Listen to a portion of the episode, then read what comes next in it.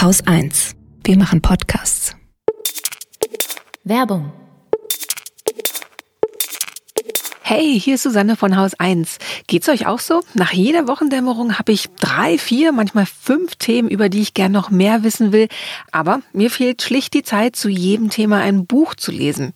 Deswegen habe ich angefangen, Blinkist zu nutzen. Bei Blinkist könnt ihr euch 15-minütige Zusammenfassungen von aktuell mehr als 3000 Sachbüchern anhören.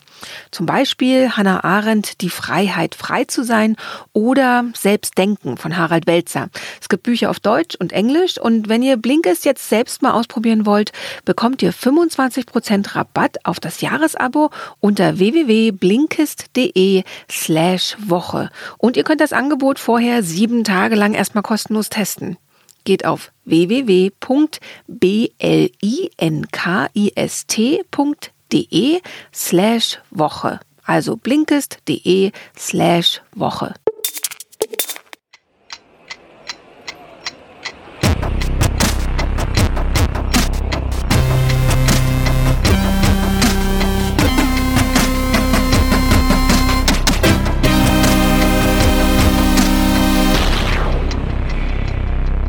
Willkommen zur Wochendämmerung vom 6. März 2020 mit Rechts außen als Politsekte. Flüchtlinge an der europäischen Grenze.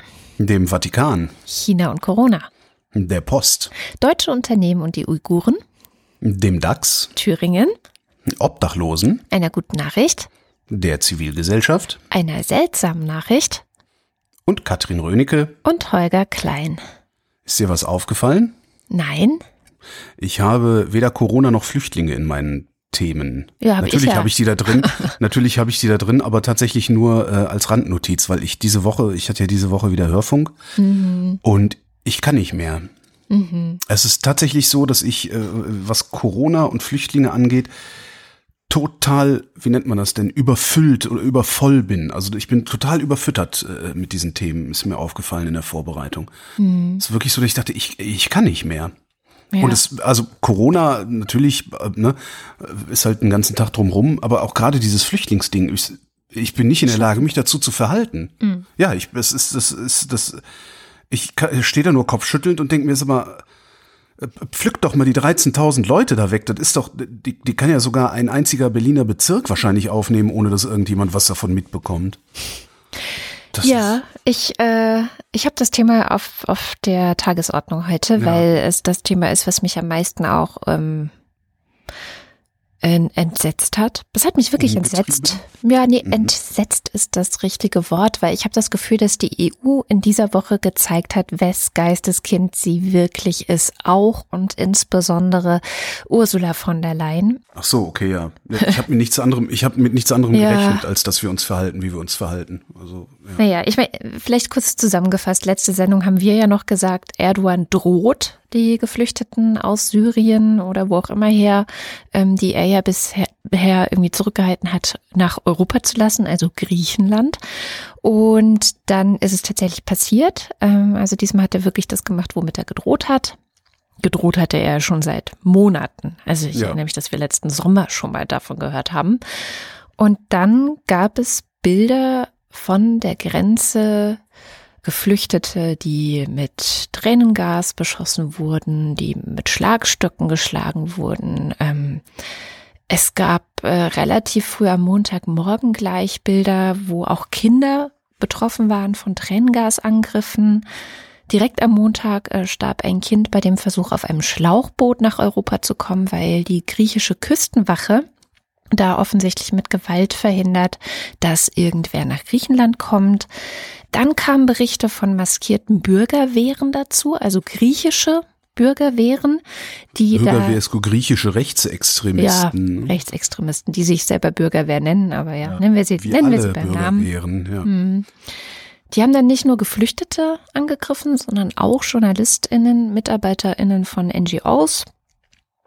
Dann ist mittlerweile bestätigt, gab es einen weiteren Toten durch Gummigeschosse. Da hat das Forensic Architecture Netzwerk aus London. Sehr viel Information einfach aus den sozialen Medien, Videos und aber auch Satellitenaufnahmen und so zusammengetragen, um zu zeigen, dass es jetzt tatsächlich belastende Beweise gibt, dass die griechische Polizei diesen Mann erschossen hat. Ähm, das Video habe ich dann heute Morgen gesehen. Und äh, ja, ich kann es nicht anders sagen. Ich habe angefangen zu heulen und ich habe eine sehr lange Zeit gebraucht, mich wieder zu beruhigen und ich habe gerade wieder ein Kloß im Hals. Ähm, die Foreign Policy hat gestern geschrieben, Europas Moral stirbt gerade an der griechischen Grenze und ich glaube, das ist so die beste Zusammenfassung, die man dazu haben kann. Ja, ich habe hab halt so ein bisschen mein Problem damit jetzt. Äh, Europas Moral stirbt an der griechischen Grenze. Europas Moral ist längst gestorben. Ja. Ähm, Europas Moral ist gestorben, als dieser Türkei-Deal überhaupt eingestielt wurde, weil die Idee bei diesem Türkei-Deal ist ja, und das sehen wir jetzt, Erdogan hindert fast vier Millionen Flüchtlinge an der Weiterreise nach Europa. Das ist ja eigentlich die Überschrift dieses Deals. Ähm, dass das dann ein bisschen verbrämt wurde in, ja, wir helfen der Türkei dabei, diese Flüchtlinge äh, unterzubringen, also aufzunehmen, zu versorgen und sowas. Das ist ja eigentlich nur die Frage danach, wie hindern wir denn eigentlich die Flüchtlinge an der Weiterreise? Aber es geht ja um die Weiterreise nach mhm. Europa oder in die Europäische Union.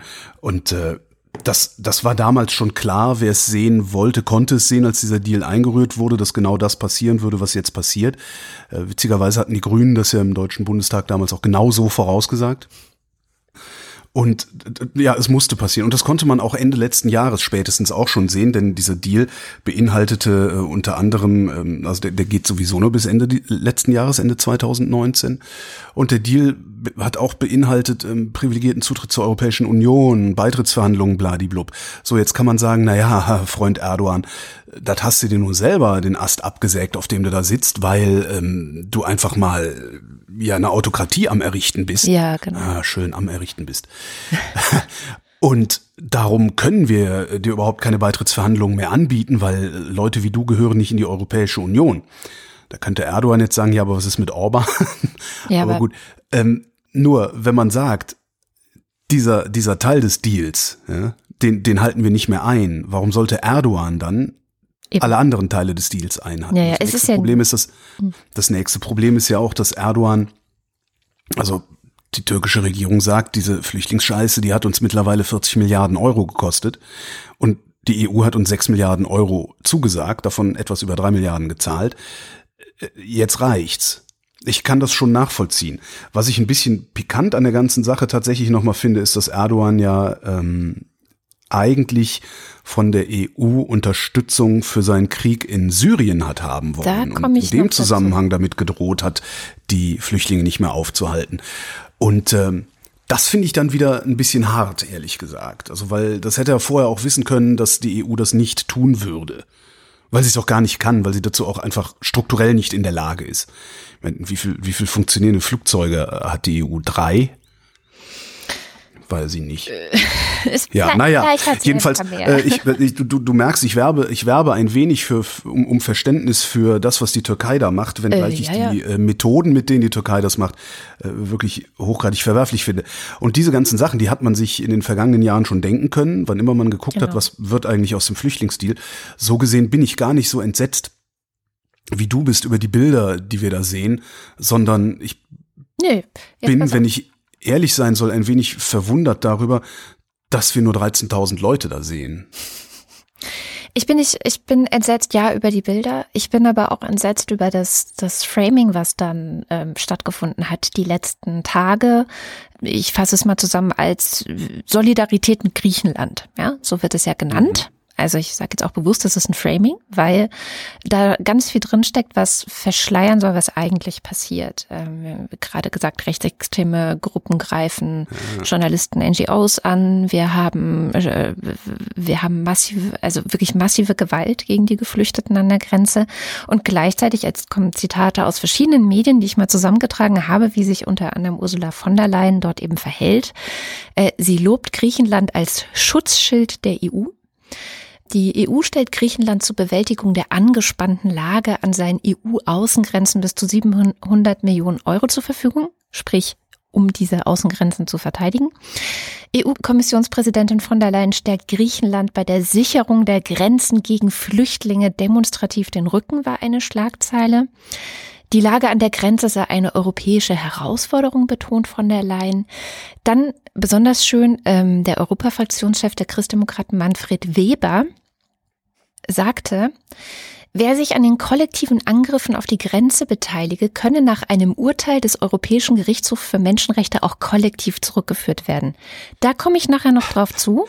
Da hat das Verfassungsblock nämlich sehr schön auseinandergenommen, was davon zu halten ist. Ja, diese unterschwellige Kriegsrhetorik, die da drin steckt, finde ich so krass. Ich, ich ja, habe auch gerade Puls. So, ich habe, äh, naja, die Aufrechterhaltung der Ordnung an unserer Außengrenze hat für uns Vorrang. Zitat Ursula von der Leyen. Dann, die Medien machen natürlich auch mit. Es ist sofort wieder Flüchtlingskrise. Ja, das Handelsblatt zum Na, Beispiel. Die wenigsten schreiben von Flüchtlingen. Ne? Die meisten nennen sie Migranten, um erstmal klarzumachen, dass sie so, sowieso kein Recht haben, überhaupt erstmal einen Asylantrag zu stellen. Genau, das kommt auch noch dazu. Migranten hat man in der letzten Woche sehr, sehr oft hm. gehört. Äh, Handelsblatt von der Leyen versichert Griechenland Zusammenhalt beim Grenzschutz. Also das ist so diese, diese ganze Sprache. Ähm, übrigens fordert von der Leyen auch eine Sprache der Macht. Ich auch so mhm. denke, hä, okay, was, was soll das alles? Das ist also so dieses ganze Framing, was da passiert. Also Solidarität mit Griechenland und bloß nicht, was auch vielen aufgefallen ist in den letzten Tagen, bloß kein kritisches Wort zum Verhalten Griechenlands in dieser Situation gerade. Ja, das wundert mich aber auch so richtig, ehrlich gesagt. Also, dass äh, wirklich die Faschos in Griechenland alle möglichen Leute verkloppen, äh, die Helfer nicht mehr zu den Menschen lassen und die griechische Regierung, also die griechische Exekutive, das hinnimmt. Also ich hätte erwartet, also von, von einem zivilisierten Staat würde ich erwarten, äh, wir deployen jetzt erstmal irgendwie tausend schwer bewaffnete Polizisten, um da die öffentliche Ordnung wiederherzustellen. Aber das passiert irgendwie gar nicht. Ja, und warum nicht? Warum passiert es gerade nicht? Weil offensichtlich seit 2015 etwas mit unserer Gesellschaft passiert ist, nämlich, dass dieses ganze Gerede damals vom Kontrollverlust, von der Überforderung und eben auch dieses Wort Flüchtlingskrise, dass das sich irgendwie eingebrannt hat, ja. Und ähm, wir haben ja auch äh, vor allem deswegen eine starke AfD, einen starken Front National. Gut, der war vorher auch schon stark, aber egal. Äh, wir haben Orban gestärkt, die PiS, die Schwedendemokraten sind erst richtig groß geworden durch 2015. Das heißt, ich glaube, die Konservativen in Europa haben gerade einfach Schiss, dass sie noch mehr Wähler verlieren könnten an diese ja. Scheißparteien. Ja. Und sie haben natürlich auch Schiss, weil sie gerade demaskiert sind. Sie sind, sie stehen nackig da. Sie sind, sie zeigen, dass sie unfähig waren, in den letzten fünf Jahren eine Lösung für eine gerechte Verteilung für alle, also über alle Mitglieder der EU zu organisieren, was übrigens auch Teil dieses EU Türkei-Deals gewesen Natürlich. wäre. Ne? Sie waren unfähig, obwohl Erdogan jetzt, wie gesagt, seit Monaten, seit letztem Sommer mindestens, wahrscheinlich auch schon davor, immer wieder damit gedroht hat, ich lasse die rüber, äh, wenn ihr nicht macht, was ich sage. Trotzdem, wo ist der Plan B? Ja, gibt ähm, es nicht. Da, da, da wage ich aber mal einzuwerfen, das ist eher ein strukturelles Problem, diese Unfähigkeit.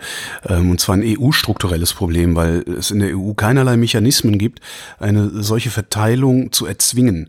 Jedenfalls nicht auf die Schnelle zu erzwingen, auch nicht binnen vier Jahren zu erzwingen. Ähm, das, der nächste Termin, den es überhaupt gibt, äh, gerade die osteuropäischen EU-Staaten, irgendwie an die Kandare zu nehmen und irgendwie dazu zu bringen, sich an ja, EU-Regeln zu halten, an Gemeinschaftsregeln, vielleicht auch an gemeinschaftliche, ja, man wagt es kaum zu sagen, Werte sich zu halten, sind halt die Haushaltsverhandlungen. Ähm, und die äh, gibt's halt im Moment noch nicht. Ich glaube, die sind 21. Entweder verhandeln wir dieses Jahr für ab 21 oder sogar erst ab 21. Das habe ich jetzt nicht im Kopf.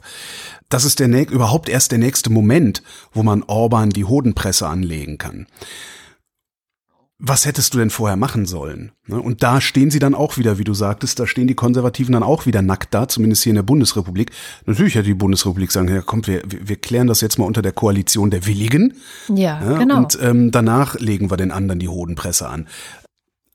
Aber davor haben sie dann wieder in ihren Nationalstaaten viel zu viel Angst vor den Nationalchauvinisten, die ja auch in genau. ihren eigenen konservativen Parteien zwar nicht den Ton angeben, aber derart laut sind, dass solche Vögel, also ich meine, das sind ja echte Freaks, wie die Werteunion ständig in der Zeitung stehen, wo du dich auffasse, aber äh, nehmen wir jetzt, ne, das ist, das ist ungefähr so, als würdest du jeden Tag über christlich-religiöse Freaks berichten, nur weil die irgendeinen Scheiß reden. Das ist schon ganz interessant, ja. Ja, es, es gibt auch noch eine Möglichkeit, wie auch ohne diese europäische Gesamtkoordination die Geflüchteten aufgenommen werden könnten in der EU. Also das, äh, das hat das Verfassungsblock ganz schön rausgearbeitet. Überhaupt ist das Verfassungsblock mhm. für diese Woche ähm, wirklich eine sehr wertvolle Quelle gewesen, weil man. Deren Texte nur nicht immer so lang wären. Ja, aber es steht auch wirklich alles Wichtige drin. Stimmt. Es ist wirklich sehr, sehr, sehr wichtig, weil ich meine, das Ding ist ja, also die Alternative ist ja zu sagen, das, da hat die Seebrücke zum Beispiel ganz schnell am Montag äh, oder Dienstag, weiß nicht mehr, Anfang der Woche gleich gesagt, wir möchten noch mal dran erinnern, es geht um Menschen, Kinder, Frauen, Männer und Familien. Sie haben Träume, Ideen und wollen ein selbstbestimmtes, würdevolles Leben. Sie haben jedes Recht, sich hier bei uns ein neues Leben aufzubauen, frei von Verfolgung und Krieg. So. Und Zumindest haben sie das Recht, das zu versuchen, ja. Genau. Und nein, nicht nur das. Also das ist nämlich die Frage. Haben sie dieses Recht? So. Und da kommt jetzt die Einschätzung des Verfassungsblocks. Die Zusammenfassung, die Kurzzusammenfassung lautet, ja, sie haben das Recht. Verdammte Axt. Sie haben dieses Recht. Die wichtigsten Punkte zusammengefasst. Ich habe alles das Wichtige für dich rausgeschrieben, Holger. Du musst es nicht lesen. Also, erstens herrscht an der griechisch-türkischen Grenze ein rechtlicher Ausnahmezustand. Sind die Menschenrechte und die rechtsstaatliche Gewährleistungen damit außer Kraft gesetzt? Nein. So, klare Antwort, nein. Diese ganze Gewalt, die wir sehen, die Internierungen, die elenden Zustände, die wir seit fünf Jahren in diesen völlig überfüllten Lagern sehen, sind ganz klar, sagt das Verfassungsblock, Menschen- und staatsgemachte Verletzungen fundamentaler Rechte, die durch nichts gerechtfertigt sind. Mhm. Dann äh, haben wir auch gesehen, diese Woche, die griechische Regierung hat das Asylrecht einfach mal ausgesetzt. Das durften die auch nicht. Das durften die auch nicht. Also das steht sowohl in der Genfer Flüchtlingskonvention, dass sie das nicht dürfen, das steht in der Europäischen Menschenrechtskonvention, dass sie das nicht dürfen und auch in der EU-Grundrechtecharta. Dann gibt es Ausnahmen von der Durchführung eines ordentlichen Prüfverfahrens. Nein. Also das, die Asylverfahrensrichtlinie sieht manchmal beschleunigte Verfahren vor. Also wenn zum Beispiel sehr viele Leute auf einmal äh, Asylanträge stellen. Aber das hat dann nicht zur Folge, dass ein vollständiges Außerkraftsetzen dieses Asylverfahrens stattfindet, ja, sondern es muss dann halt irgendwie anders geregelt werden. Womit ja, so lange in Haft nehmen, bis man äh, entscheiden kann oder sowas. Solche Sachen werden ja durchaus auch gemacht. Mhm. Genau. Nur halt nur im Kleinen. Ja. Im Kleinen. Und äh, gerade Griechenland ist ja genau damit auch schon seit Jahren überfordert. Also das Hauptproblem in Griechenland und warum so viele Menschen in diesen Lagern waren, war ja, dass sie mit den Asylanträgen nicht hinterhergekommen sind und dass sie keine Unterstützung dabei bekommen haben. Weiter. Die Türkei ist, wie es nach Artikel 38 und 39 der Asylverfahrensrichtlinie vorgesehen ist, kein sicherer Drittstaat. Also Wie nicht? Ich dachte, sie hätten der Türkei extra dazu erklärt, deswegen. Nee, sie ist kein sicherer Drittstaat. Das kann sie gar nicht sein, weil die Schutzsuchenden in der Türkei kein dauerhaftes Aufenthaltsrecht bekommen können. Sie haben auch keine sonstigen Rechte, die irgendwelchen Vorgaben der Genfer Flüchtlingskonvention entsprechen. Mhm. Es gibt nachweislich Kettenabschiebungen aus der Türkei, unter anderem nach Syrien und Afghanistan, und das schließt aus, dass die Türkei ein sicherer Drittstaat ist. Ach, das ist ja spannend. Das ist äh, einer der wichtigsten Punkte. Das war, war mir überhaupt noch nicht, also ich überhaupt, höre ich gerade zum ersten Mal, ja. Ja. Aha. So, und jetzt zur möglichen Lösung. Also es gibt eine Regelung in unserem Bundesgesetz, ähm, im Aufenthaltsgesetz, die besagt, dass Geflüchtete rechtlich zulässig einfach aufgenommen werden können. Also das kann einfach durch die Aufnahmebereitschaft zum Beispiel gibt ja diverse Kommunen oder auch jetzt die Oberbürgermeister, die sagen, sie nehmen Leute auf. Die könnten das machen. Das wird momentan allein durch das Bundesinnenministerium blockiert. Hm. Also durch die Exekutive. Darf die das wiederum? Nee, ne? Das darf die doch auch nicht. Wenn das Gesetz jetzt, das, das müsste man in das Gesetz reinschauen, wenn es regeln würde, dass das Bundesinnenministerium da ein Mitspracherecht hat, was er sein kann, hm. kann es natürlich sein, dass es nicht geht. Dann ganz zum Schluss nochmal dieses Rechtsbruchding von Manfred Weber.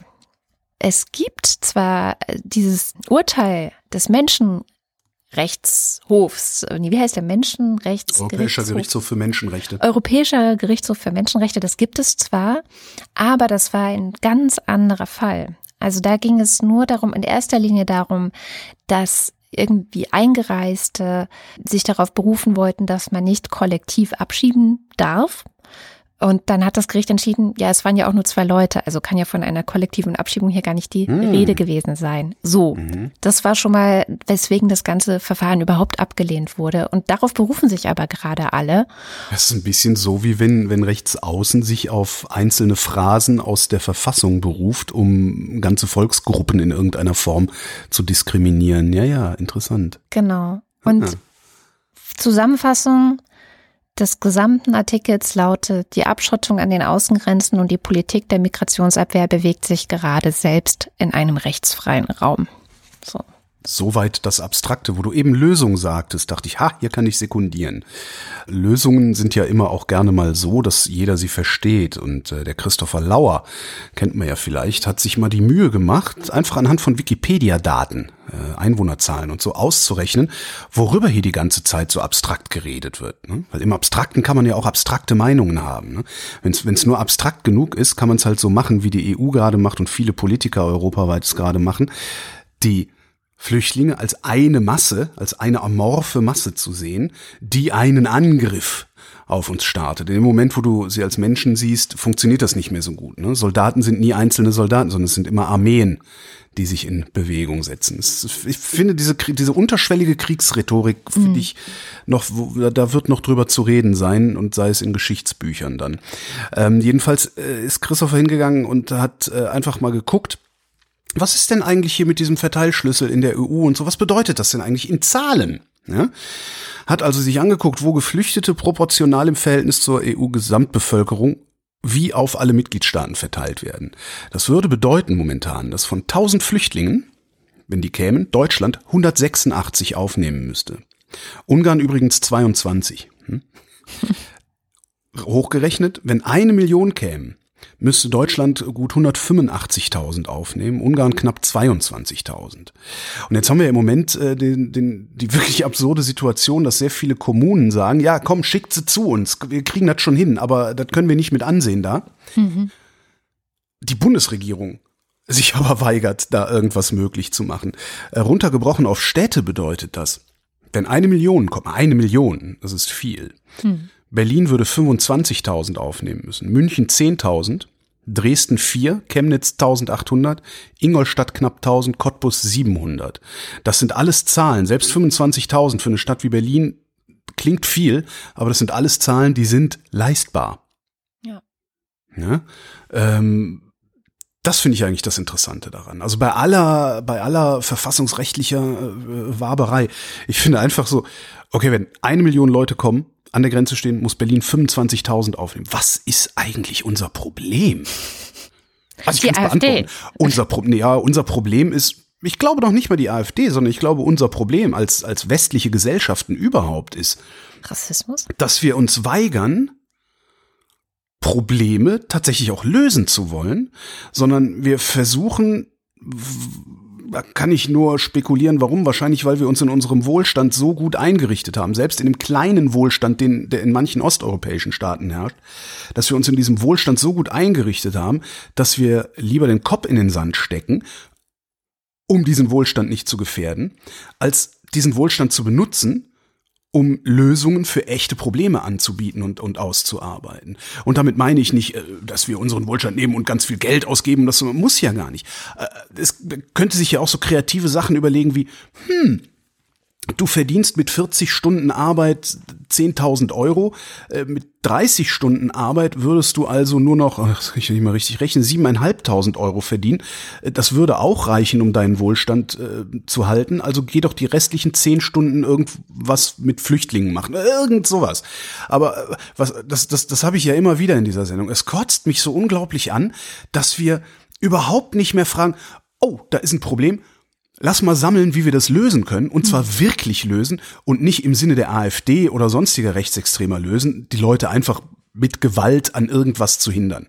Egal welche Form von Gewalt ist, ob das jetzt Erschießungen sind oder ob das Tränengas oder, oder äh, einfach auch nur verbale Gewalt ist. Das finde ich so katastrophal daran. Und das finde ich eigentlich auch die moralische Bankrotterklärung des Westens. Wir sind nicht mehr lösungsfähig. Absolut nicht. Das, Das, sind so wir nicht. Das sind wir nicht und das zeigt sich wahrscheinlich an keinem Thema so krass wie, und jetzt komme ich zu meinem nächsten Punkt, was ich letzte Woche leider versprochen habe, es tut mir leid, Syrien. Das gesamte Syrien-Ding. Ich habe gesagt, ich sortiere das mal. Inzwischen gab es auch noch neuere Entwicklungen. Erdogan und Putin haben sich getroffen. Ich glaube gestern am Donnerstag, 5. März, also ganz frisch. Äh, sie haben eine Waffenruhe für Idlib beschlossen. Das ist, wo es gerade die schlimmsten Kämpfe gab, also wo die türkischen Truppen und Assads Truppen am heftigsten aufeinander gestoßen sind, es Tote gab auch, ähm, weswegen Erdogan dann letzte Woche zurückgeschlagen hatte und es diese Eskalation gab. So, jetzt ähm, die beiden sind ja auch Kumpels, weil es sind ja beide Autokraten und unter Autokraten, ja, ich weiß, jein. Meine Mutter hat früher immer gesagt, ja, ja, Pack schlägt sich, Pack verträgt sich. Das finde ich eigentlich an der Das Stelle passt da total ganz passend. gut, total, ja. Das ist irgendwie, ja. Ich bin heute auch zynisch, von daher passt das auch gut. Also die Zusammenfassung der Lage. Putin bleibt auf jeden Fall auf der Seite von Assad. Und damit muss er letztendlich eigentlich auch dabei bleiben, dass diesem, ja, Tyrannen, nenne ich es jetzt mal, wir sind ja heute für deutliche Worte, das gesamte Territorium Syrien zusteht. Das ist zumindest dessen Anspruch und dazu gehört dann also auch Idlib. Hm, jetzt haben sie aber eine Waffenruhe beschlossen. Mal gucken. Also es ist ja auch nur eine Waffenruhe. Es gibt ja keine Einigung darüber, was passiert jetzt damit. Dann hat Putin gesagt, äh, letzte Woche, ne, als wir da so diese türkischen Soldaten äh, getötet haben, also nicht wir, sondern Assads Truppen natürlich, aber er ist halt der Kumpel von Assad. Ja, das war ein Versehen. Also da haben wir nicht so genau gewusst, wo die türkische Armee eigentlich ist. Das war kein Hm. Ihr habt uns nicht gesagt, wo eure Stützpunkte sind, Ja, genau. die wir die ganze Zeit aus der Luft beobachten. Das ist so. Aha. So, und, und ich frage mich die ganze Zeit, wen wollen die eigentlich verarschen? So, also ich meine, die haben ja einen ganz klaren Zielkonflikt. Die Türkei will diesen Landstrich im Norden und das nennen sie halt Sicherheitszone, aber eigentlich wollen sie das Ding halt haben. Und Assad will das nicht hergeben. So, der wird auch wahrscheinlich irgendwann diese Waffenruhe, äh, mal gucken, wie lange die jetzt hält, wahrscheinlich genau so lange, bis der Westen vor lauter Corona nicht mehr klar denken kann und sich nicht mehr drum kümmert, wenn da wieder Bomben auf Idlib gefeuert werden oder so. Das ist jetzt meine zynische Prognose. Und äh, Putin wird dann Assad weiter unterstützen. So. Und trotzdem können Putin und Erdogan natürlich Freunde bleiben, weil Weil sie haben einen gemeinsamen Feind und das ist die Europäische Union. das ist der Westen, genau. Das ist eigentlich die, also ich habe mich wirklich jetzt lange versucht damit äh, zu beschäftigen, was da los ist und wie das sein kann. Also wie kann es sein, dass es diesen Zielkonflikt gibt, den Putin und Erdogan eigentlich haben, aber dass sie trotzdem so zusammenarbeiten. Ich meine, die andere Erklärung ist, dass eben auch Erdogan sehr viel von Putin kauft. Ne? Raketenabwehrschild hatte ich letzte Woche schon gesagt. Dann gibt es auch Ölverträge zwischen den beiden Ländern, Pipelines, die gebaut werden sollen. Also das ist einfach auch wirtschaftlich.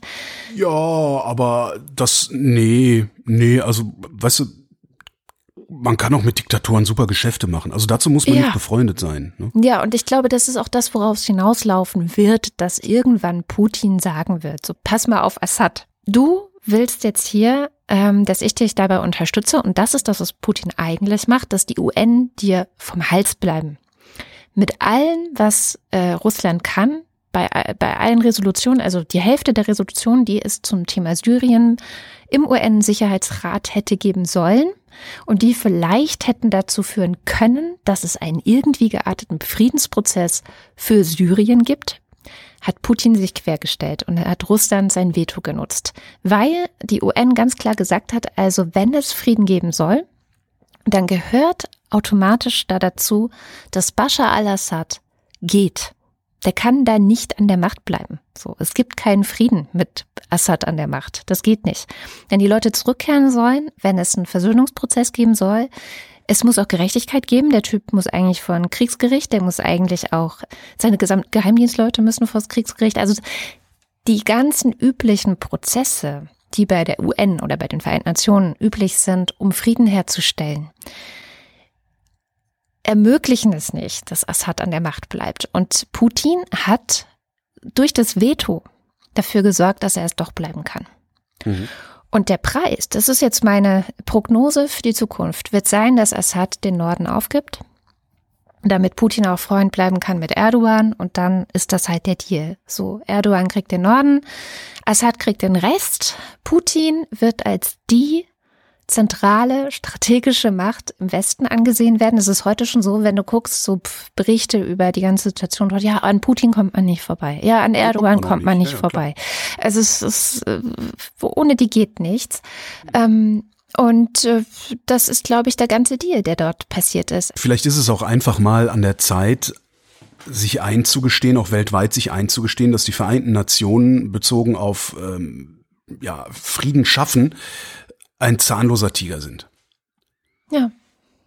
Sie das sind ist halt, also ich finde, ich, ich bin tatsächlich ein bisschen auch genervt, vielleicht davon, dass immer wieder geguckt wird, was die Vereinten Nationen müssen, dies die Vereinten Nationen müssen, das die Vereinten Nationen müssen, jenes. Äh, scheiß drauf. Es passiert ja sowieso nicht. Die Vereinten Nationen werden immer mal wieder von, von den USA, von Russland, von China, von dem, vom Sicherheitsrat, die werden immer wieder blockiert. Das, das, das wird sowieso nicht funktionieren. Vielleicht müsste man sich mal Gedanken darüber machen, die Vereinten Nationen ja nicht mit anderen Aufgaben zu betrauen, aber einfach mal so realistisch zu sein, zu sagen, so die Vereinten Nationen werden da keinen Frieden schaffen, auch nicht auf dem Weg der Verhandlungen. Lass uns mal irgendwas anderes ausprobieren. Und wenn wir das ausprobiert haben, das erfolgreich war und da Waffenruhe herrscht oder Waffenstillstand herrscht, dann schicken wir die Vereinten Nationen mit ihren Blauhelmen rein, um das Ding auch zu stabilisieren.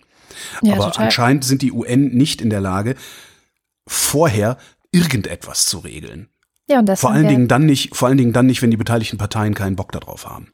Ja, und das ist das, was Putin geschafft hat. Also Putin hat es geschafft, dass nicht nur in Syrien, diese, es wird äh, Politik der verbrannten Erde genannt, ähm, dass das da gemacht wird, sondern auf internationaler Ebene ist dieser Konflikt in Syrien im Grunde genauso verheerend, weil die einzigen Hüter von irgendwelchen internationalen Normen sind die Vereinten Nationen. Sie sind alles, was wir haben. Und sie sind nicht umsonst da. Das ist die Lehre, die Lehre aus dem Zweiten Weltkrieg. Und die sind komplett geschwächt.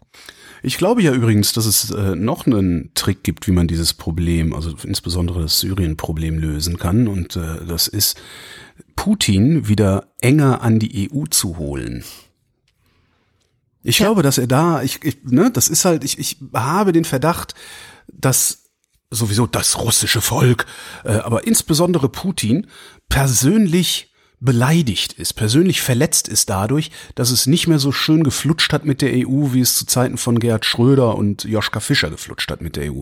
Sondern als Merkel übernommen hat, ich glaube, die hat ja sogar mal mehr oder weniger klar gesagt, ich kann das da nicht leiden, ich will mit denen nichts zu tun haben oder so. Ähm, ich könnte mir vorstellen, dass wenn, wenn, wenn wir ehrlich Putin wieder an die EU ranrücken lassen würden, dass er nicht mehr, also das ist ja, das, da für mich sieht das, was Putin macht, also was Putin mit der EU macht, aus wie ein persönlicher Rachefeldzug. Ja? Destabilisieren, für Unruhe sorgen, obwohl es eigentlich gar nicht nötig wäre und er das eigentlich gar nicht nötig hätte. So, würde man ihm glaubhaft machen können, dass dieser Rachefeldzug vollkommen unnötig ist, weil wir ja eigentlich Kumpels sind. Ich glaube, dann würde auch dieses Syrien-Problem äh, immer zugunsten der Menschen ausgehen und nicht mehr zugunsten der Militärs und der Wirtschaft. Ich Aber weiß nicht. Also es könnte sein, dass das, das es könnte sein, dass das einen historischen Aspekt unterschlägt, nämlich die extrem enge Verbindung zwischen Syrien und Russland, die auch schon in die 80er Jahre zurückreicht. Und ähm, ich weiß nicht, ob das nicht vielleicht doch noch mehr ist als Wenn, nur UN-Schwächen und nur im Nahen Osten stark nicht sein UN, wollen. EU. Ich glaube, der denkt noch kleiner. Mhm. Ich glaube, dem geht's um die EU. Ähm, und natürlich ist Russland mit Assad verbunden oder mit Syrien verbunden.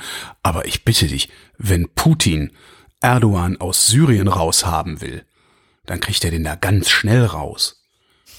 Das ist immer noch Russland. Ja, das ist nicht irgendwie so ein komischer Zwergstaat irgendwo. Ja, vielleicht überhöhe ich Putin jetzt auch, kann natürlich auch sein. Aber ich glaube nach wie vor, wenn Russland, also wenn Putin sagt, so jetzt reicht's, dann fliegt, dann fliegt Herr Erdogan da achtkantig raus. Der hat so viele Probleme da. Das ist, also die Türkei hat ja innenpolitisch oder und, und ökonomisch noch größere Probleme als Russland, zumindest in manchen Sektoren. Vielleicht. Das, äh, ich glaube schon, dass der das in den Griff kriegen könnte. Vielleicht hast du gerade die Erklärung dafür geliefert, warum es bisher noch keine Entscheidung in dieser Frage gibt, weil Putin noch abwartet, wer als erstes einknicken wird, Assad oder Erdogan. Also wen er vielleicht als am, am schnellsten überreden kann, nachzugeben. Ja. Und Assad, Assad wird nie einknicken. Also Erdo, Erdogan noch eher, weil Erdogan, Erdogan ist sein Volk nicht ganz egal. Ja, Assad, ne? brauchen wir ja nicht, also du hattest ja letzte Woche dieses Feature empfohlen, da brauchen wir ja nur mal reinzuhören. Mhm. Ähm, äh, fand ich übrigens wirklich spannend, das ist jetzt nochmal eine Empfehlung für dieses Feature. Äh, Assads Neues Reich heißt das äh, Feature, ist glaube ich vom WDR oder NDR gewesen. WDR 5. Ähm, und räumt auf mit der Legende, die auch gerne von rechts außen erzählt wird, dass es sich bei Assad um einen säkularen Herrscher handeln würde. Fand ich sehr, sehr interessant. und vor allen Dingen diese Partei, die wie hießen die? National, nee, Sozialnationalisten, die zufälligerweise, die zufälligerweise eine Hakenkreuzfahne als Logo was. haben, aber die Farben sind um, äh, andersrum als bei den Nazis damals. Finde ich ganz lustig. So, komm, gucken wir mal ins Inland, oder? Mhm. Ich glaube, ich habe sowieso, habe ich, ich glaube, ich habe fast nur Inlandsmeldungen, oder? Ich naja, nur Auslandsmeldungen. Es gibt das. einen neuen Deutschland-Trend. Das Uhu. ist ja immer ganz schön. Da gucke ich dann gerne rein und denke mir, ach, nichts Besonderes. Was ich ganz besonders finde allerdings, ist Rot-Rot-Grün bei 48 Prozent. Ähm, Im ZDF-Politbarometer bei 47, aber das macht den Beraten jetzt auch nicht mehr fett. Und das fände ich mal geil, wenn das so bleiben würde, weil ich hätte im Bund wirklich Probleme mit der Linkspartei. Aber äh, die dürften klein genug sein, nach der Wahl und deren Realos dürften realistisch genug sein, dass sie nicht irgendwie ihre Kommunistenfreaks bestimmen lassen, was geht und was nicht. Also da bin ich schon ziemlich von überzeugt, dass da mehr vernünftige Leute als Schwachmaten gibt. Ich würde ich würde es auf jeden Fall drauf ankommen lassen, glaube ich, ähm, weil schlimmer als es ist, kann es ja kaum ja, werden. genau, das wollte ich gerade sagen. Das wird höchstens, ja. das wird höchstens für andere Leute schlimm. Genau. Für, ne? ja? ja. Und vermutlich auch für Leute wie mich. Ja, äh, ich, ich vermute aber auch, dass ich weder enteignet werde, noch geköpft, Stattdessen würde man mich dann vielleicht zwingen, mich ein bisschen stärker am Gemeinwesen zu beteiligen. Da kann man dann ja mal drüber diskutieren, ob das schaden würde, wenn ich das täte. Ich glaube nicht. Äh, Politikerzufriedenheit, auch sehr schön. Spahn auf Platz zwei. Uhu. Ne, da wohnt ja sonst der Außenminister. Hm. Maas ist aber nur auf Platz fünf. Achtung, hinter Seehofer. Oh Gott, der Arme. Ey, ich war diese Woche im Auswärtigen Amt auf einer mhm. Konferenz anlässlich des Weltfrauentages. Wahrscheinlich die letzte Konferenz, die irgendwie noch in Berlin stattgefunden hat oder so. Ähm, und ich fand ihn richtig sympathisch. Ich habe echt gedacht, Mensch, ich glaube, der meint es ernst. Heiko Maas. Spahn oder Maas? Ach, Maas. Ja, Maas, unseren Außenminister natürlich, der hat eine Rede gehalten. Und ich nehme ihm halt so eine gewisse Ernsthaftigkeit ab. Und ich glaube, das ist aber gleichzeitig auch sein größtes Problem, dass er nicht so ein der ist, der ist nicht so Spaß. Das ist so eine, so eine Rampensau. Ja, ja, der, der ist, der, ja, der, der meint das einfach, das ist halt, wahrscheinlich ist es zu sehr Beamter und zu wenig Schaumann-Mensch irgendwie. Ja, hm. ist der Geier. Lindner, hm. Platz 8, minus 9 Punkte. So, jetzt zur FDP. Ich halte die eigentlich für überflüssig. Ja. Aber hm. die Bundestags-FDP ist, ähm, ich merke das immer wieder, wenn ich, wenn ich im Radio Interviews mache. Ähm, die Bundestags-FDP ist ein wirklich sehr, sehr gutes Reservoir für Politiker und Politikerinnen, die in Interviews zur aktuellen Lage eine erstaunlich klare Sprache sprechen und einen erstaunlich klaren Blick auf politische Verhältnisse haben und das einzuordnen wissen. Das äh, muss man wirklich mal der FDP zugutehalten. Ich habe so wenig, also von der FDP habe ich bisher am wenigsten Geschwurbel und Agenda-Setting gehört, wenn es eigentlich um was anderes ging. Das ist schon mal ganz interessant. Ich fürchte, ich finde das gut, dass die FDP im Deutschen Bundestag sitzt. Und zwar nur im Deutschen Bundestag.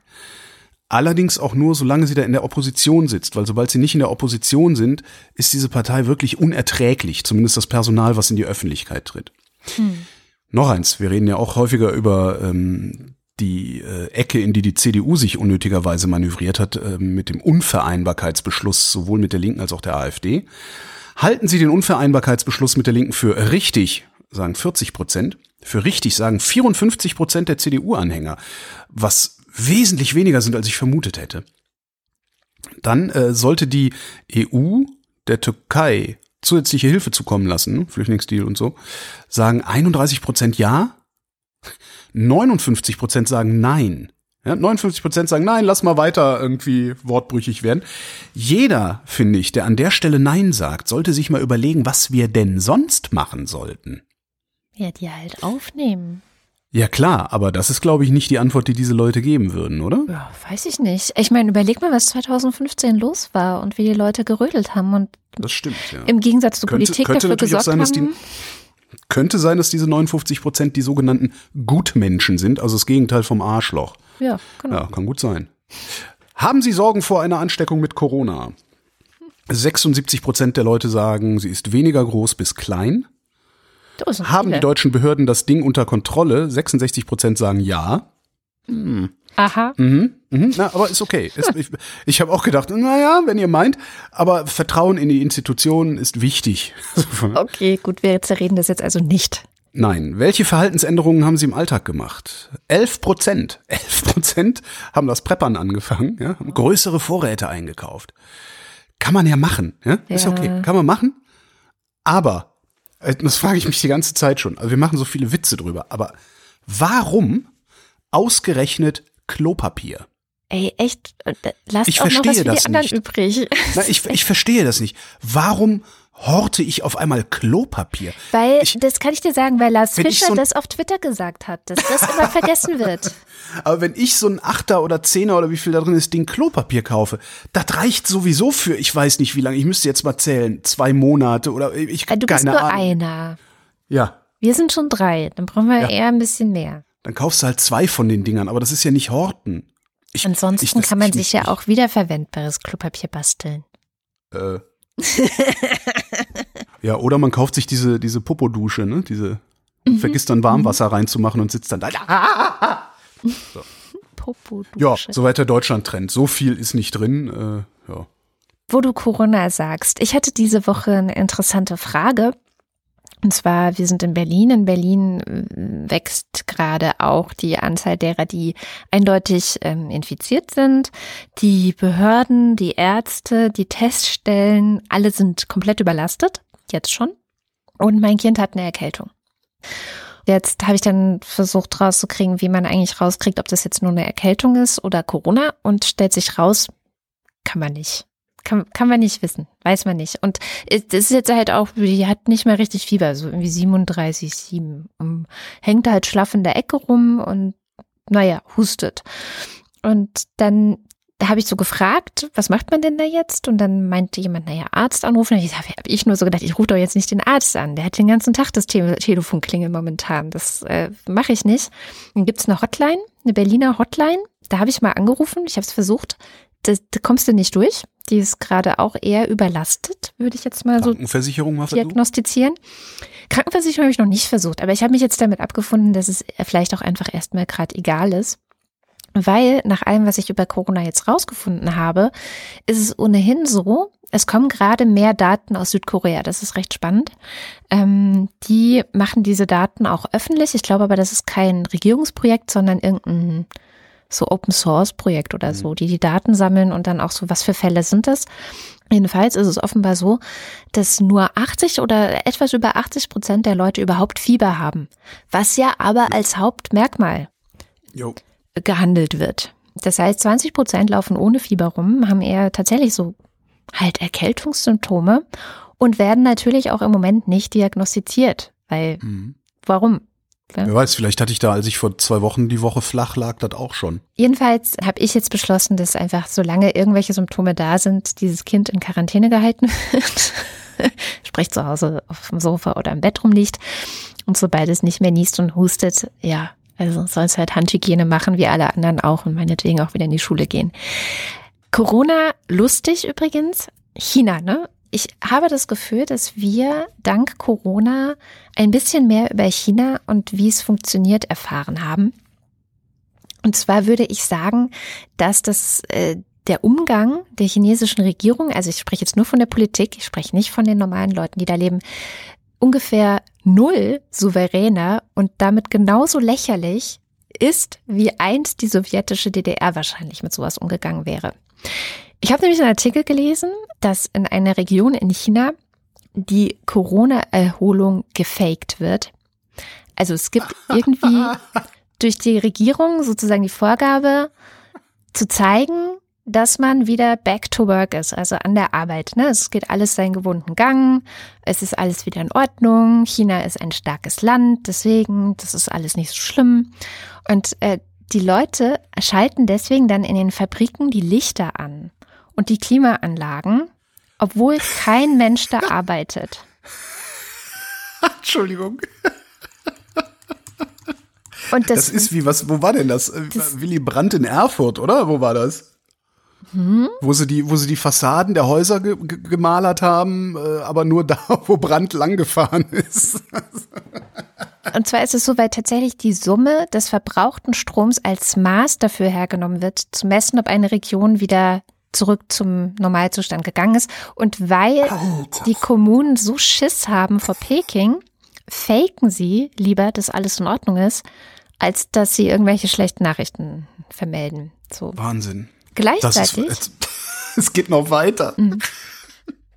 gleichzeitig, ähm, China ist stark, China hat natürlich alles im Griff und deswegen gibt es jetzt eine neue Geschichte, wo das Virus eigentlich herkommt.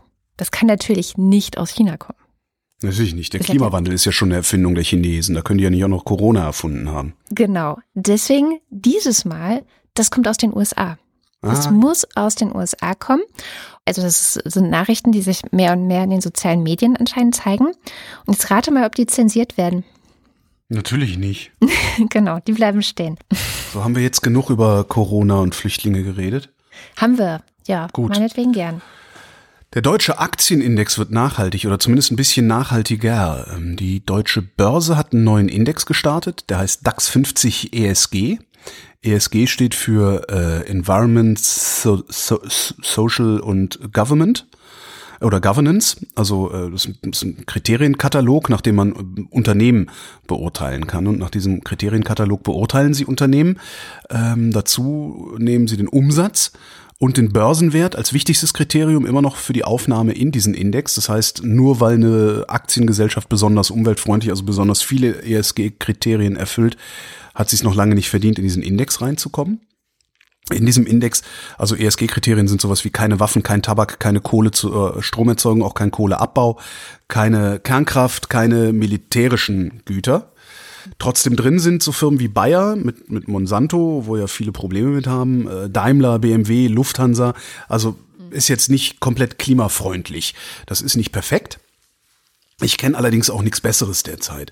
Und ähm, wenn so ein Index erstmal da ist und so ein Index auch erstmal angenommen wird, was er vermutlich wird, denn äh, die ersten ETF-Anbieter sollen schon in den Startlöchern stehen. Das heißt, man kann demnächst äh, Fondsanteile auf diesen Index kaufen und handeln. Ähm, das heißt, man kann seine Altersvorsorge auf nachhaltigere DAX-Unternehmen gründen als zurzeit beim DAX 30. Wenn sowas angenommen wird, ist das halt auch ein Ansporn für Firmen, da reinzukommen, weil ne, Corporate Social Responsibility ist Marketing. Ähm, und vor allen Dingen, wenn neue reinkommen könnten, ist das für die, die drin sind, ein Ansporn, sich zu überlegen, was sie tun können, um nicht rauszufliegen. Das heißt, da könnte dann langfristig äh, tatsächlich so eine, so eine Spirale in Gang kommen, wo versucht wird, sich zu überbieten, was diese ESG-Kriterien angeht. Wobei die Frage ist, ob es dann nicht auch wieder massiv lobbyiert werden wird, äh, diese Kriterien aufzuweichen. Das ist eigentlich das, was die Industrie besser kann, als ähm, sich irgendwie besser aufzustellen. Zurückgerechnet hat sich der neue Index langfristig sogar besser entwickelt als der DAX 30. Das heißt, hättest du vor zehn Jahren dein Geld schon da investieren können, würdest du heute besser dastehen, als hättest du vor zehn Jahren in den DAX 30 investiert. Ich bin gespannt, wann da die ersten ETFs kommen. Ich werde auf jeden Fall einen Teil meines meiner Altersvorsorge dann dahin schmeißen, habe ich mir gedacht. Ja, ist ja auch total sinnvoll, weil das einfach ein Wirtschaftsfaktor ist, ein tatsächlicher. Und das zeigt ja dann diese Zurückrechnung auch, dass es einfach vielleicht eine Rolle spielt. Noch was Sinnvolles. Du hattest, ich weiß gar nicht, wann das war, auch hier in der Sendung mal Housing First erklärt. Ähm, Nämlich Obdachlose nicht auf der Straße verrecken zu lassen, sondern denen erstmal ein ordentliches festes Dach über dem Kopf zu geben, dann Sozialarbeit angedeihen zu lassen und oh Wunder, dann finden die auch Jobs und können für sich selbst sorgen und liegen nicht auf der Straße rum und so weiter. Hamburg unter Rot-Grün, die haben ja gerade gewählt, probiert jetzt Housing First. Sehr schön. Das heißt, Obdachlose sollen ohne Vorbedingungen eine eigene Wohnung bekommen, kriegen danach sozialarbeiterische Unterstützung, wenn sie das wollen und so weiter. Geplant äh, ist da allerdings erst das, was die Deutschen am besten können, ein Modellprojekt. Ja, weil Deutschland, ne? Also wir haben es damals, ich finde das immer so, ich, das erste, woran ich mich erinnere, wo Pilotprojekte und so gemacht wurden, weil man ja nicht wissen kann, ob das funktioniert, waren Kreisverkehre auf den mhm. Da erinnere ich mich noch dran, wo ich da, damals habe ich schon gedacht, sag mal, Leute, die Holländer machen das schon immer und es funktioniert. So unterschiedlich sind wir nicht zu den Holländern, außer dass die äh, öfter offiziell bekifft sind und einen besseren Käse herstellen äh, und mehr Fahrrad fahren. Aber so, so, so ein großer Unterschied ist da nicht. Das heißt, wir können das auch ohne Pilotprojekte machen. Ich glaube, man kann Housing First auch ohne Pilotprojekte machen, weil es im Ausland sich hinreichend bewährt. Und ich glaube auch nicht, dass in Finnland die Obdachlosen so viel anders sind als bei uns. Vielleicht trinken sie anderen Alkohol oder sowas. Was sie auch machen wollen, ist ähm, Pensionen einrichten für arbeitssuchende EU-Ausländer.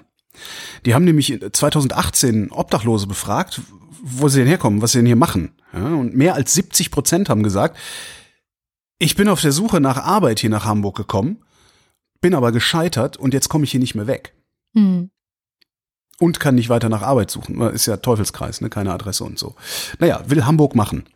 Ich Find bin ich gespannt, gut. wie weit sie damit kommen. Finde ich sehr gut.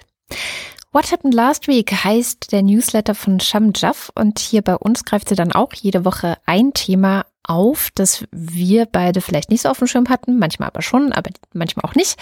Ähm, diese Woche geht es bei ihr um den Friedensprozess in Afghanistan. Es gab da nämlich ein Abkommen zwischen den USA und den Taliban. Und was davon zu halten ist und ob es tatsächlich eine Aussicht auf Frieden gibt für dieses Land, das erzählt uns Sham. Der Friedensvertrag in Anführungszeichen letzte Woche war eine mediale Sensation. In den Nachrichten bezeichnete man ja auch den Tag der Unterzeichnung als einen historischen Tag äh, in den amerikanischen Medien. Wieso? Das Abkommen sollte den längsten Krieg der USA beenden. 18 Jahre lang ging der und jetzt will Trump raus, raus, raus. Stichwort endlose Kriege. Es wurden Frauen und Männer auf Märkten in Kabul gefragt, wie sehr sie sich denn nun freuen würden, da ja jetzt der erste Schritt in Richtung Frieden gemacht worden sei. Und alle Interviews, die ich mir angesehen hatte, haben das vorhergesagt, was tatsächlich passiert ist, dass es keinen Frieden so schnell geben könne. Wie sieht der Vertrag aus? Die Taliban müssen sozusagen versprechen und garantieren, dass Afghanistan kein sicherer Hafen für Terroristen wie Al-Qaida mehr wird und dass sie die langen verweigerten Friedensverhandlungen mit der Regierung von Afghanistan eingehen werden.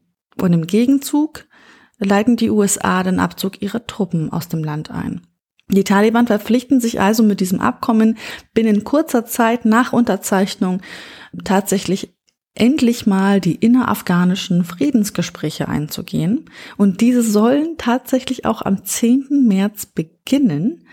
Und manche Experten haben darin eher den größten Wert dieses ähm, USA-Taliban-Abkommens gesehen, dass es die Taliban endlich mit der Regierung äh, in Kabul und anderen afghanischen Seiten an den Verhandlungstisch bringt. Die Frage jetzt nun, ob das Abkommen ein Friedensabkommen sei, ähm, ja, das sehen die wenigsten Beobachter so. Es ist ein erster Schritt in Richtung Frieden, ja, aber bisher fehlte ja tatsächlich eine sehr, sehr, sehr wichtige Konfliktpartei, nämlich die Regierung in Kabul selbst. Die war gar nicht daran beteiligt. Und in diesem sogenannten Friedensabkommen ist auch nicht geregelt, wie dauerhafter Frieden in diesem Land hergestellt werden soll. Das sollen doch bitte die, so, die Afghaner selbst klären, sagen die Amerikaner. Also die eigentlichen Friedensgespräche für das Land sind gerade, gerade super, super wichtig und Beobachter eben gehen davon aus, dass es mindestens noch ein Jahr bis zu einem äh, Friedensschluss äh, dauern wird, wenn überhaupt. Auch Deutschland hat sich ja mit, der, mit dieser Sache natürlich auch enger befasst, weil wir sind ja auch dort stationiert. Der Einsatz unserer Bundeswehr am Hindukusch, das haben wir jetzt letztens beschlossen, soll jetzt um ein weiteres Jahr bis zum 31. März 2021 verlängert werden. Vielleicht nochmal zur Erinnerung, wieso sind wir dort? Die Bundeswehr ist in Afghanistan an der NATO-Ausbildungsmission beteiligt.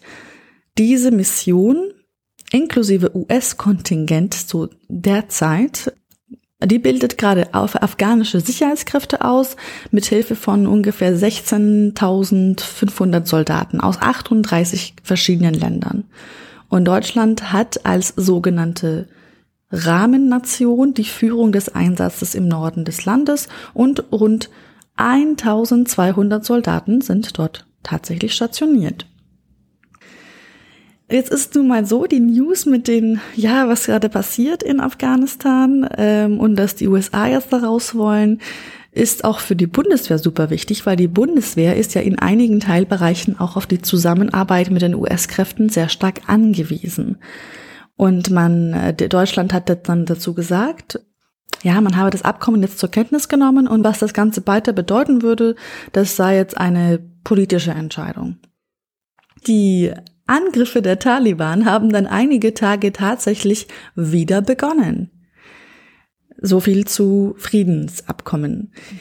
Obwohl der Abzug der US-Truppen ja noch gar nicht richtig begonnen hat, sind die afghanischen Streitkräfte schon wieder Hauptziel von Angriffen der Taliban geworden.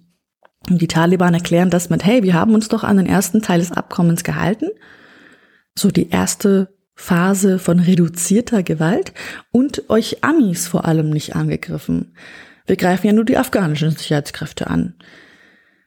Daher, also ist es ja total verständlich, wenn die normale Bevölkerung Angst hat, also Angst auch vor den Taliban und auch nicht glaubt, dass die Streitkräfte der afghanischen Regierung stark genug seien dass die afghanischen Streitkräfte alleine in der Lage sein werden, für Sicherheit zu sorgen und den Taliban etwas entgegenzusetzen.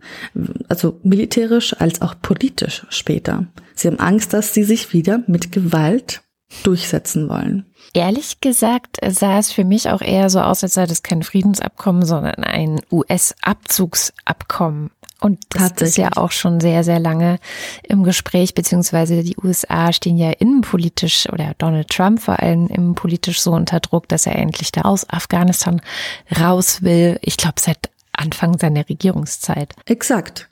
Und ob jetzt tatsächlich dieses USA-Taliban-Abkommen nun überhaupt Bestand hat, ist jetzt zurzeit noch unklar. Die Taliban erwarten vor Beginn des Dialogs jetzt so am 10. März. Die Taliban erwarten, dass 5000 Gefangene ungefähr freigelassen werden. Und der Präsident Ashraf Ghani will aber keine Vorbedingungen akzeptieren. Das ist gerade die momentane Situation. Und Deutschland hat auch, ähm, also wie gesagt, Deutschland hat sich jetzt entschlossen, da weiterzumachen, war mit der Begründung auch, ein Frieden in Afghanistan ist noch lange nicht erreicht und es ist ein längerer Prozess. Was aber sehr, sehr klar ist, ist die Entscheidung des Internationalen Strafgerichtshofs gestern.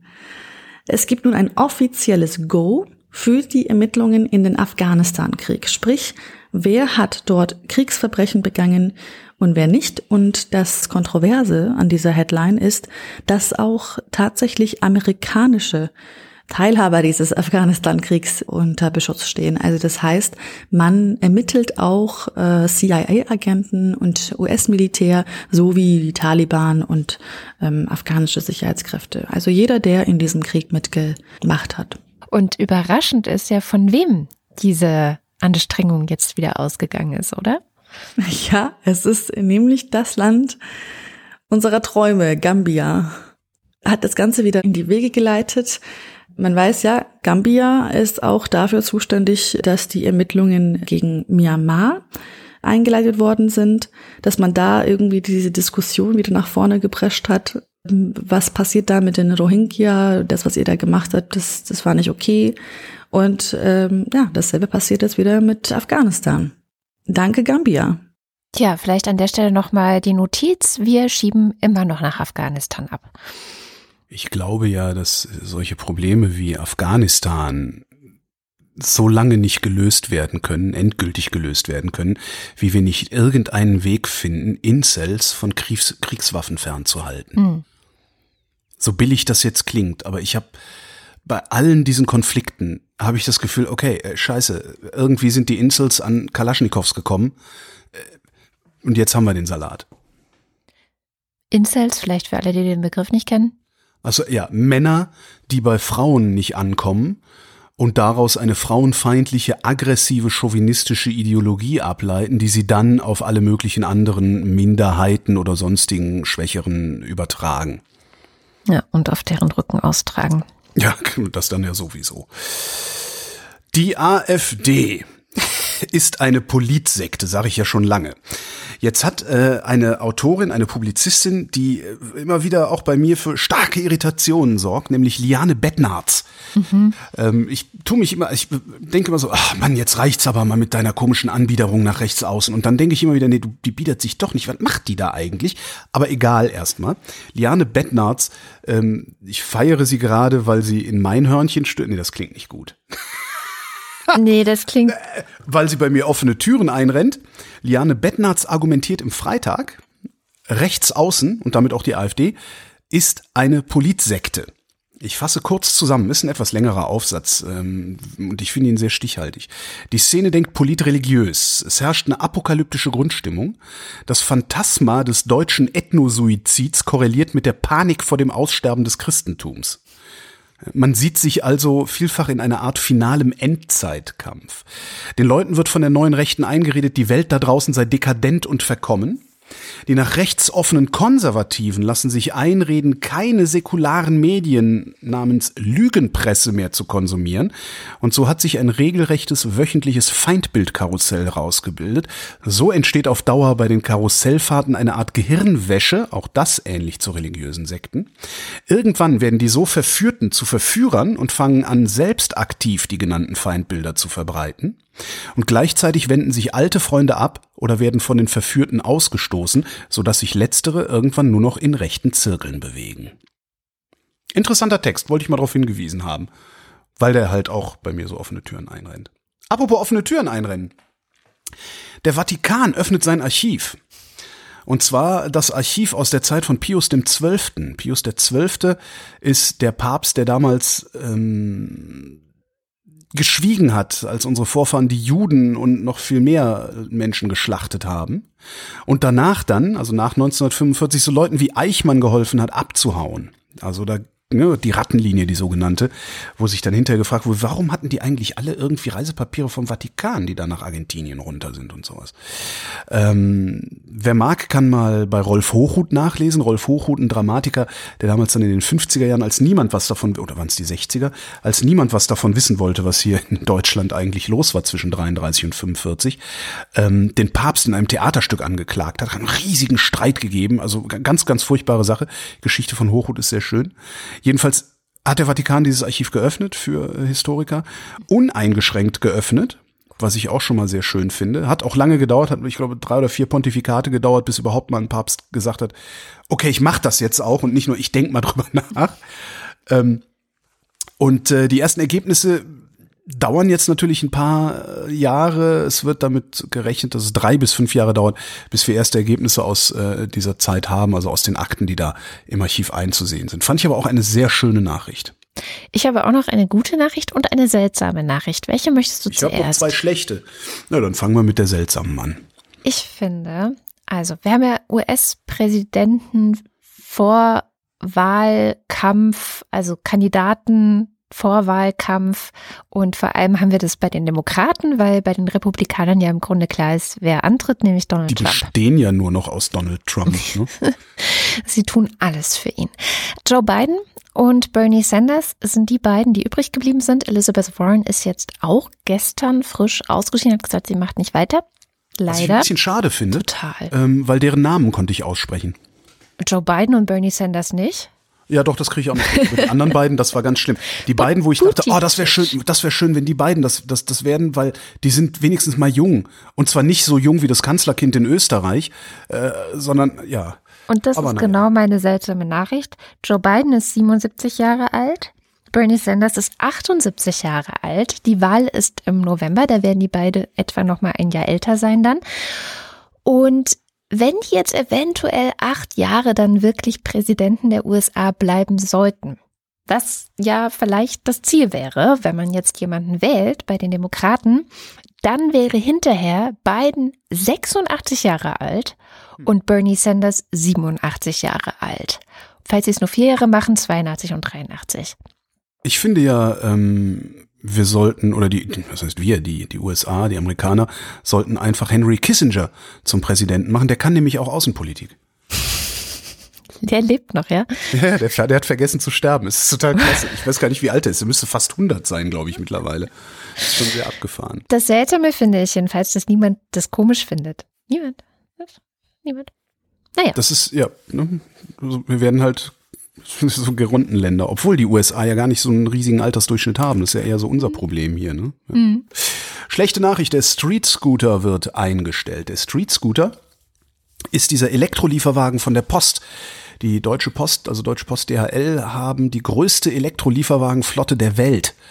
Ja, kein anderes Unternehmen hat mehr Elektrolieferfahrzeuge und diesen Lieferwagen, den hatte die Post selbst gebaut, weil damals die Post gesagt hat, wir würden gerne einen Elektrolieferwagen haben, ist zu allen deutschen Autoherstellern gerannt und die deutschen Autohersteller haben gesagt, nee, haben wir keinen Bock drauf. Sie haben es ein bisschen anders formuliert. Ja, klar können wir machen, gebt mal eine Milliarde Entwicklungskosten. Genau. Zuschuss. So.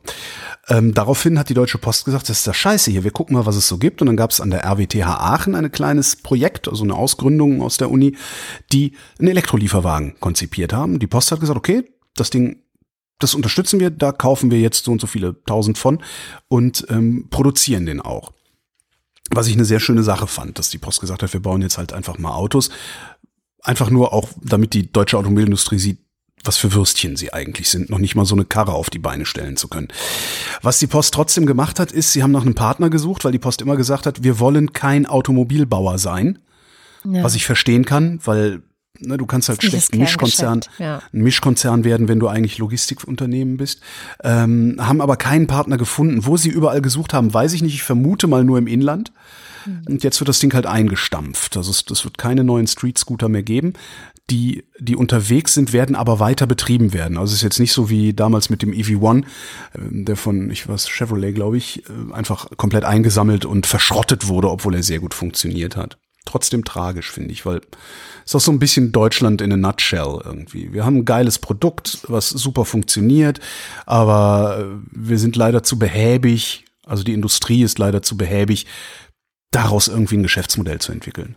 Da würde ich mir dann manchmal auch äh, wirklich US-amerikanische Verhältnisse wünschen, wo so unglaublich viel Risikokapital auch unterwegs ist, dass du möglicherweise mit so einem ja, Dickschiff wie der Post im Hintergrund auch ordentlich hättest Risikokapital einsammeln können, um ein Automobilwerk aufzuziehen in Eigenregie, das solche Dinger weiterbaut. Naja.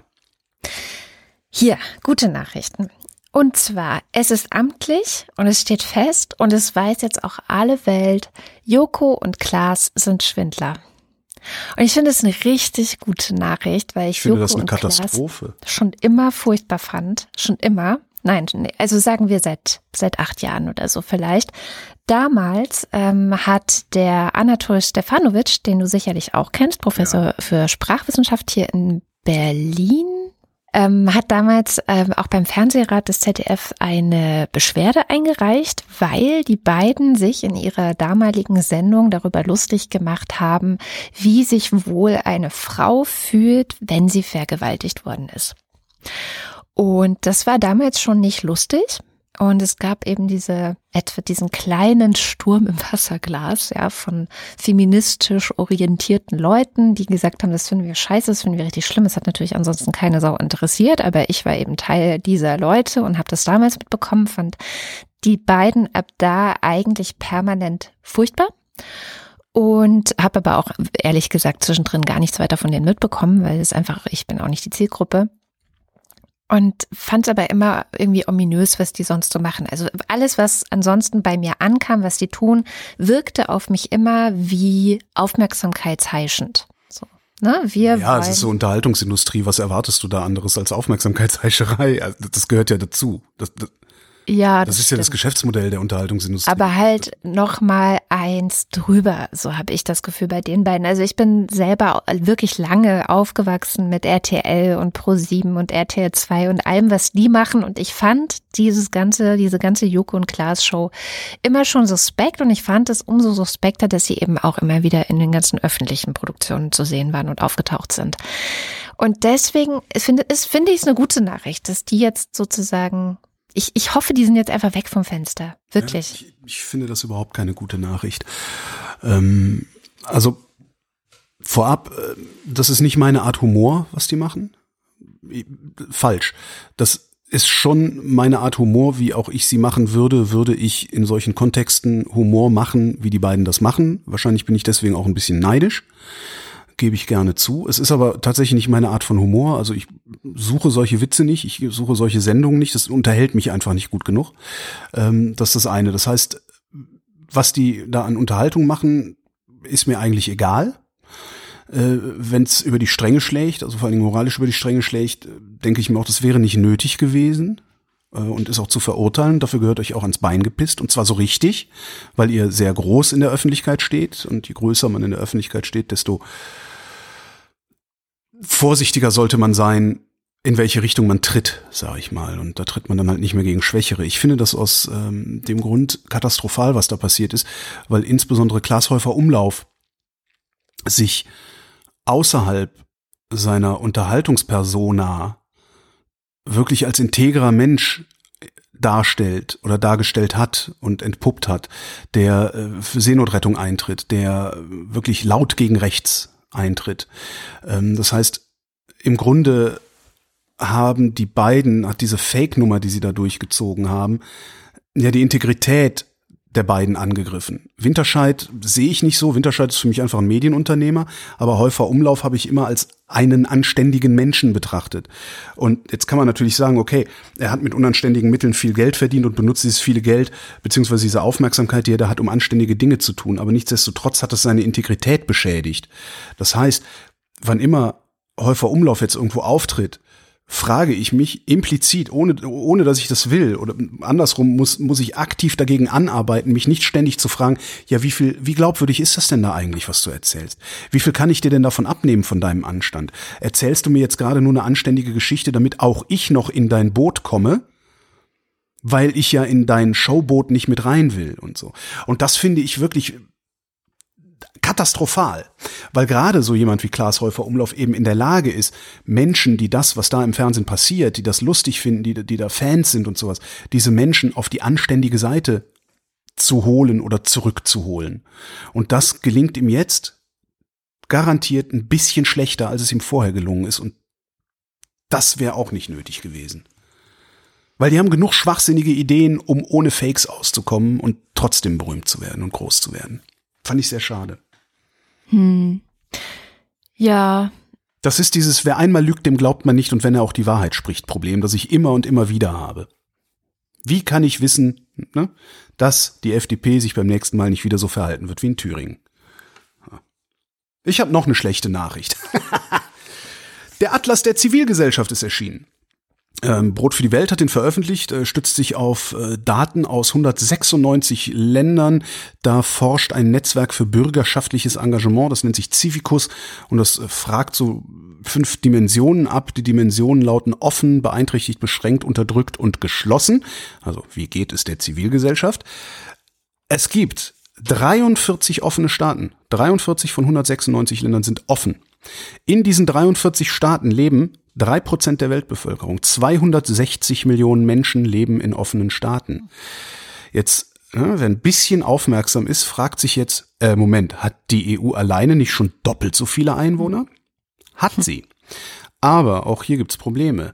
Es werden grundlegende Rechte verletzt, unter anderem in Frankreich, Griechenland, Italien, Spanien, Malta, Ungarn, Österreich, der Slowakei, Kroatien, Bosnien-Herzegowina, Montenegro und im Kosovo. Ich bin nicht sicher, ob ich alle aufgezählt habe. Kann sein, dass ich auch noch ein oder zwei vergessen habe. Es gibt eine schöne interaktive Karte, da kann man gucken. Ich referiere jetzt nicht alles, ich referiere nur mal, was offen bedeutet im Sinne des äh, Atlas der Zivilgesellschaft. Der Staat ermöglicht und sichert allen Menschen zivilgesellschaftliche Freiheiten. Es ist ihnen ohne rechtliche oder praktische Hürden möglich, Vereinigungen zu bilden, im öffentlichen Raum Demonstrationen abzuhalten und Informationen zu erhalten und zu verbreiten. Autoritäten sind offen für Kritik von zivilgesellschaftlichen Organisationen und bieten Plattformen für intensiven und konstruktiven Dialog mit Bürgern und Bürgerinnen. Demonstrierende werden von der Polizei grundsätzlich geschützt und Gesetze zur Regelung des Versammlungsrechts entsprechen internationalen Standards. Es gibt freie Medien, Internetinhalte werden nicht zensiert und Regierungsinformationen sind leicht zugänglich. Unter solchen Bedingungen lebt drei Prozent der Weltbevölkerung. Acht von zehn Menschen werden bedroht, wenn sie politisch aktiv werden. Besonders betroffen? Frauen. Drei Milliarden Menschen müssen fürchten, überwacht, eingeschüchtert, inhaftiert, verletzt oder getötet zu werden, wenn sie die Machthaber in ihrem Land kritisieren. Und das war jetzt bloß die Zusammenfassung. Es gibt viele Daten, viele Grafiken. äh, Das PDF ist 80 Seiten lang.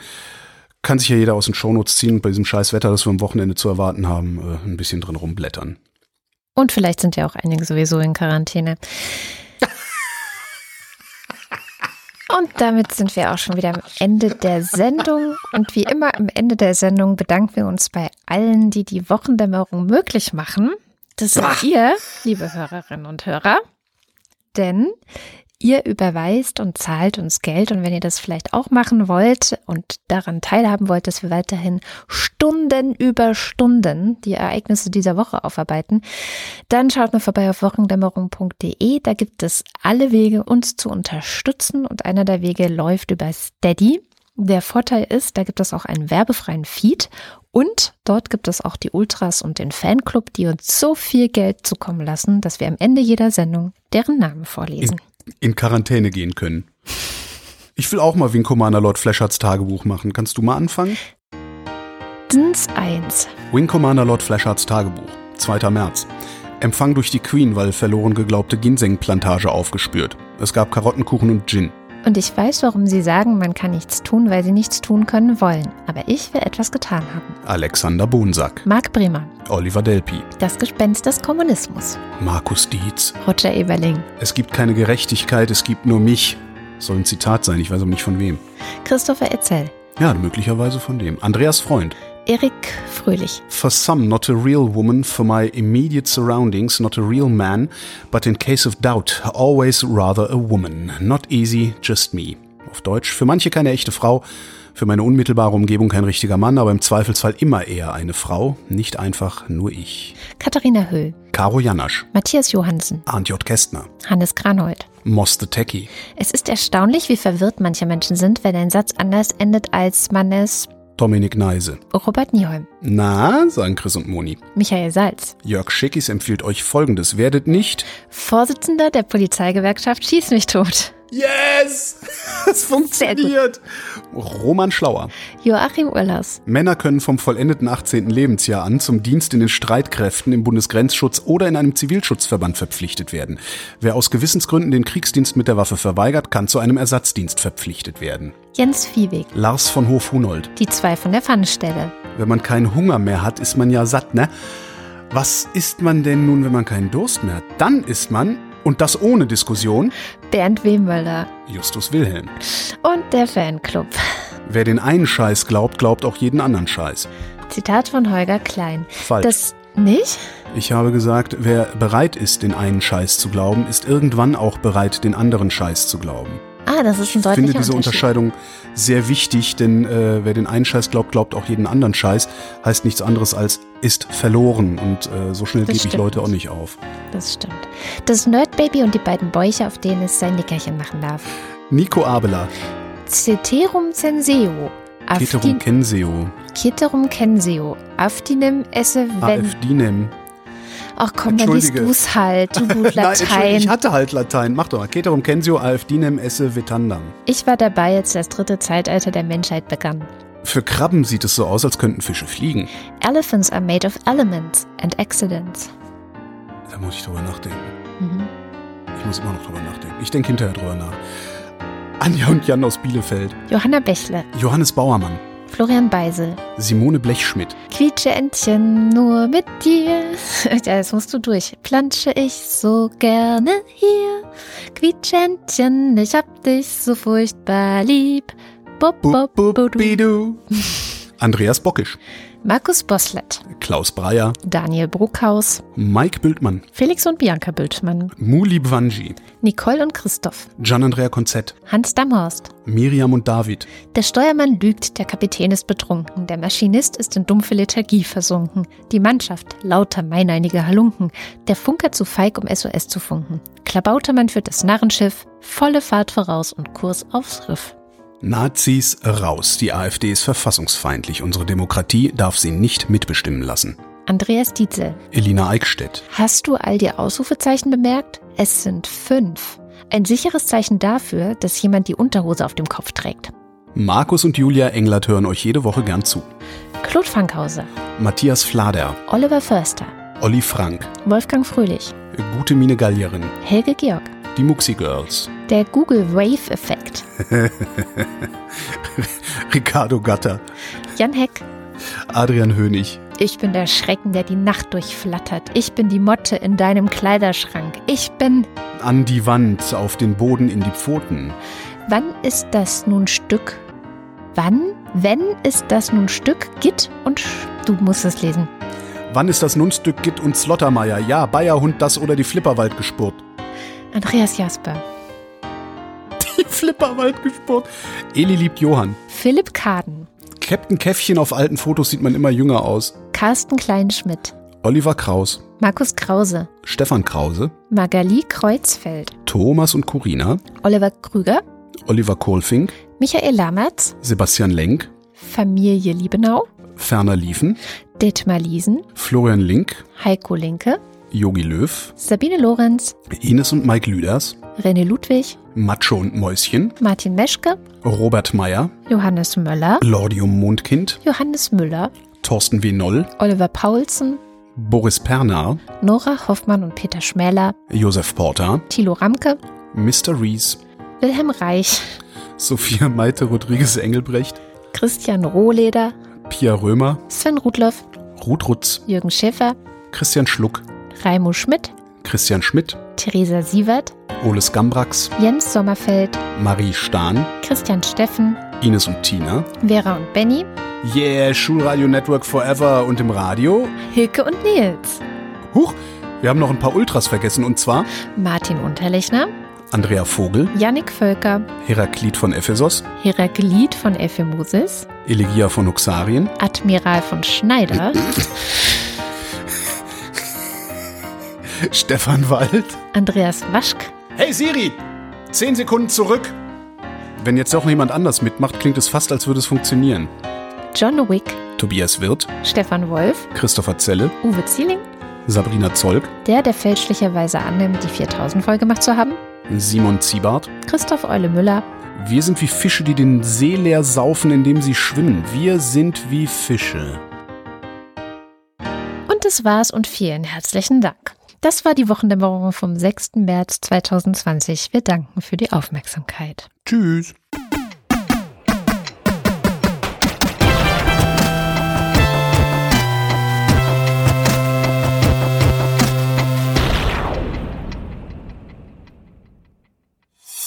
Eine Produktion von Haus 1.